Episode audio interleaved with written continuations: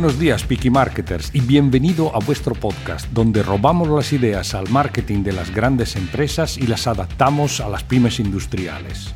Sería para nosotros un placer que te unieras a este selecto grupo y acompañarte 10-15 minutos mientras te diriges en coche al trabajo o mientras tomas el desayuno para hablar del marketing de todos, pero todos, hasta de los que piensan que aplicarlo en la propia empresa no vale la pena.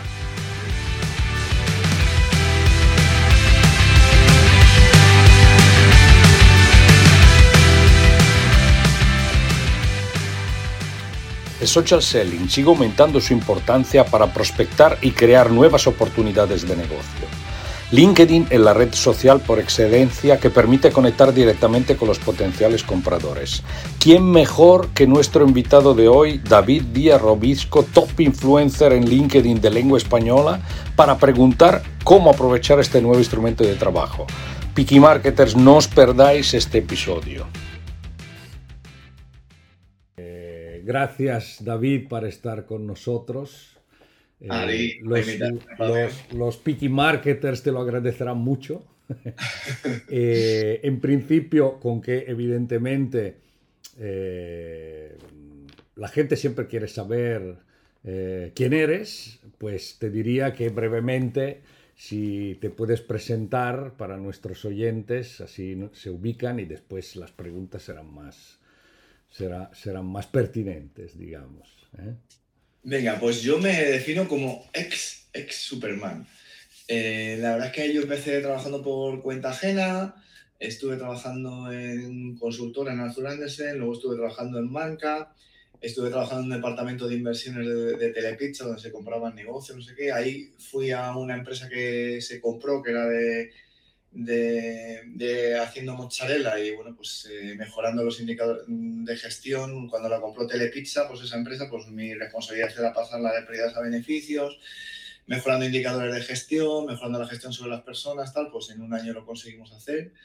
Luego pasé también de director comercial de una empresa de tema de saneamientos Estuve también de finanzas y personal en una empresa de, de, automoción y luego monté mi empresa que era de calefacción eléctrica, donde crecimos, ya ves que más o menos es industrial, porque con Telepizzas comercial estuve en la parte industrial, en tema de ventas, saneamientos también es industrial, en tema de calefacción, esa automoción también es industrial y en tema de calefacción eléctrica monté una empresa, crecimos de 0 a 11,7 millones de euros en 6 años nos fue muy bien y luego, pues haciendo las cosas menos bien, pues, pues quebramos y volví a empezar. Me reinventé, ahora estoy por mi cuenta, hago temas de formación de equipos comerciales normales, equipos comerciales de retail, hago formación en LinkedIn también para vender y hago mentorías para empresarios. Eso es un poco mi bagaje de ex Superman y tal. ¿Por qué digo que soy ex Superman? Porque siempre la vida hasta quebré, hasta que quebré, pues me fue súper bien, nunca pensé que las cosas me iban a ir mal.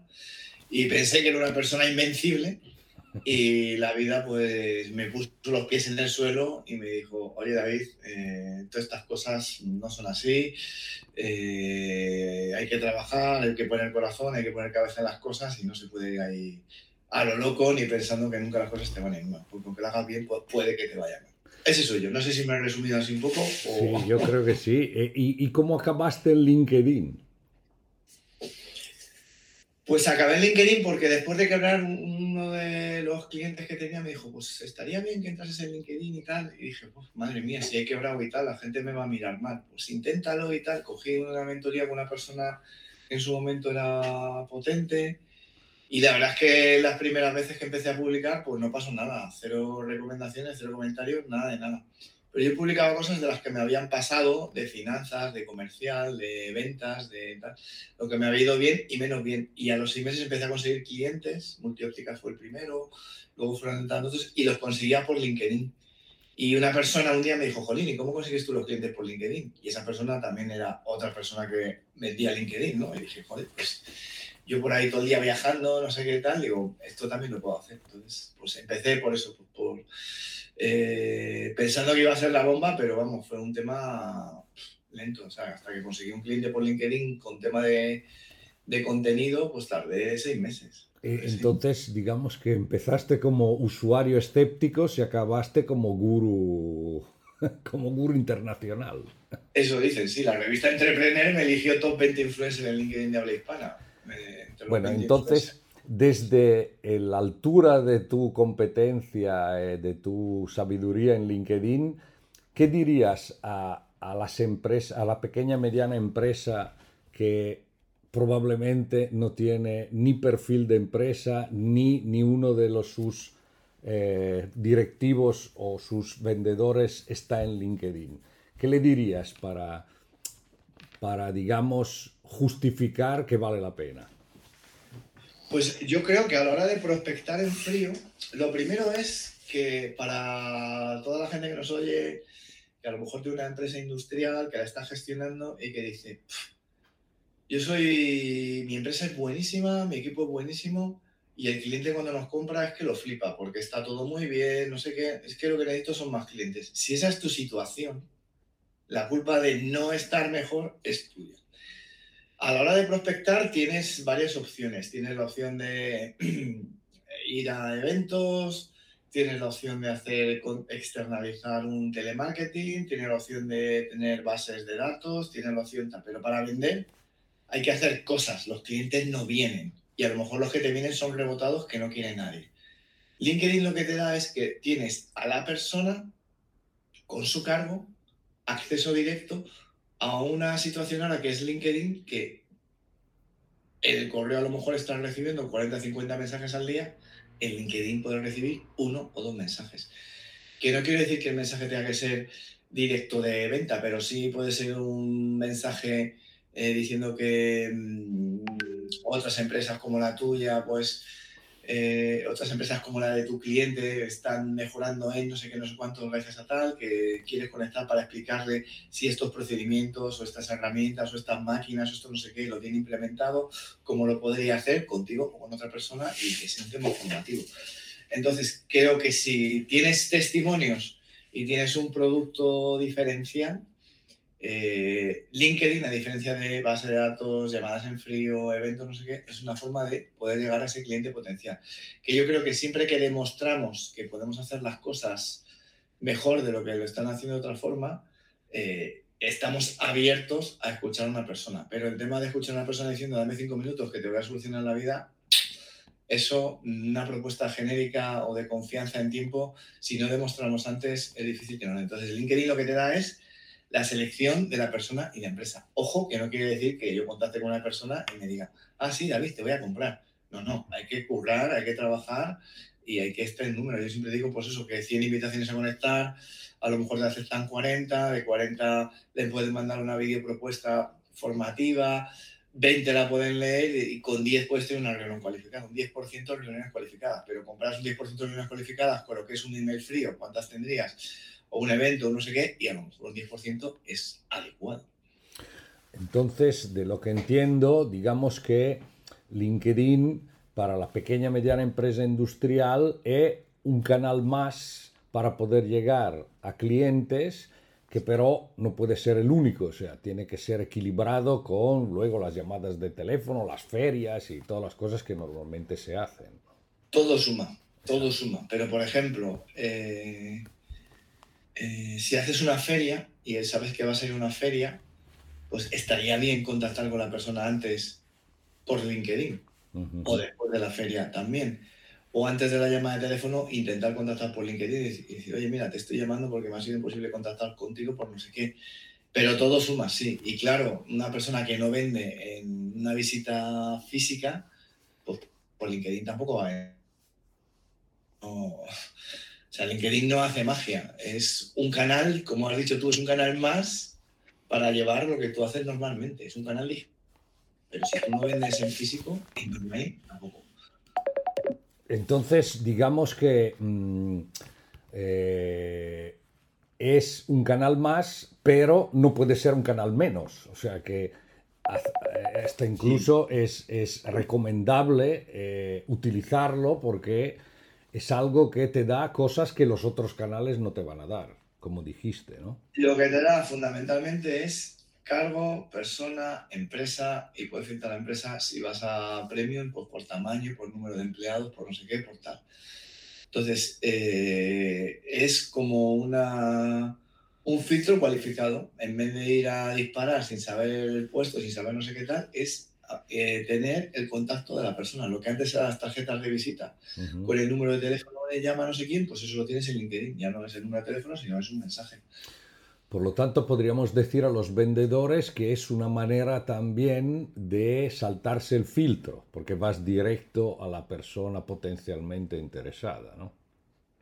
Es un canal más para poder saltarte el filtro, que si no te lo saltas, a lo mejor tienes que ir a, a la llamada de teléfono, perdón, que, que, no se ve, tienes que ir a la llamada de teléfono sí. o, o al mail con la persona o lo que sea, pero bueno, ya es un, nivel de contacto. Además, eh, si ves el perfil de otra persona, pues puedes ver dónde ha trabajado, qué es lo que ha hecho, a lo mejor algún tema de conversación. Bueno, podría ser interesante. Bueno, visto que estamos en un medio de comunicación, vale la pena que expliques a, a los picky marketers qué harías tú para que ellos tuvieran éxito utilizando LinkedIn. O sea, cuál sería el procedimiento. O sea, lo, lo primero, antes de hacer nada, y no tiene nada que ver con LinkedIn, es em, tener eh, recomendaciones o testimonios o casos de éxito con un antes y un después de estar trabajando contigo, qué pasaba antes de tener esta parte industrial contigo, qué ha pasado después, me parece que eso es fundamental. Lo siguiente que me parece fundamental es hablar con los clientes que son fieles, fieles, fieles y preguntarles por qué te compraron a ti y no a la competencia, para sacar cuál es tu valor diferencial. Y a partir de ahí, teniendo los testimonios, casos de éxito y conociendo tu valor diferencial, que no es el que tú crees que es, sino es el que te dice el cliente. Yo, por ejemplo, me acuerdo cuando vendía calefacción eléctrica que cuando quebramos nos compró una empresa, no sé qué tal, y nos hizo hacer este ejercicio, ¿no? Y me acuerdo que fuimos a un cliente y dije, ¿pero por qué nos compráis y tal? Y decía yo, ¿será por la relación calidad-precio? Me dijo, no, no, no, no.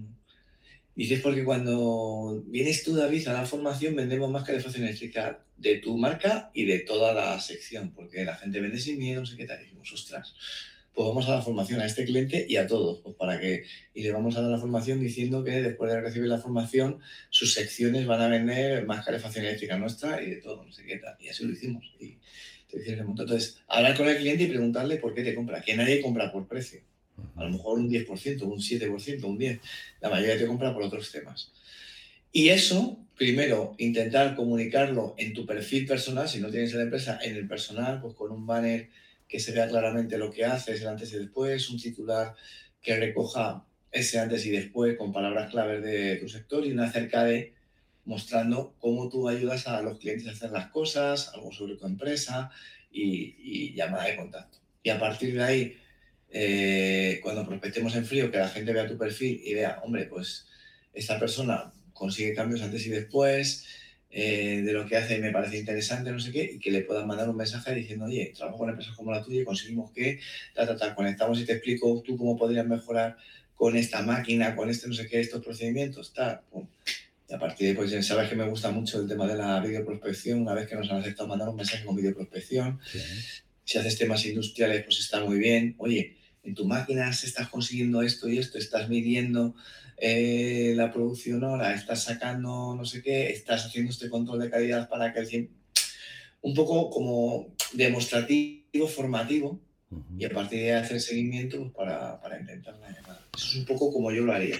Entonces, eh, digamos que tú ves que de todas formas en el proceso comercial, de digamos todo el proceso comercial de una empresa, aunque luego LinkedIn ofrece un instrumentos de trabajo, la parte de marketing estratégico para alimentar de contenido eh, el LinkedIn no es opcional, o sea, sino con ese riesgo de poner información que no sirve de nada, digamos, ¿no?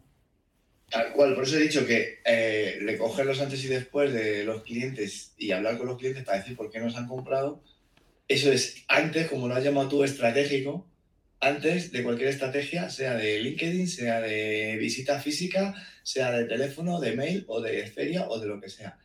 Y ahí, que no sé lo que tú piensas, Fabio, es donde muchas empresas fallan.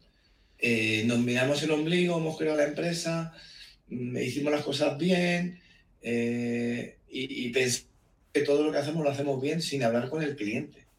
Que a lo mejor la primera vez no sale bien, tal, pero es que no lo hacemos, no hablamos con el cliente, no le preguntamos qué necesita, no le preguntamos cómo podría hacer, hacerle la vida más fácil, no le preguntamos cómo está usando nuestras máquinas o cuál es. Es que no le preguntamos, no le preguntamos y el cliente tiene la solución.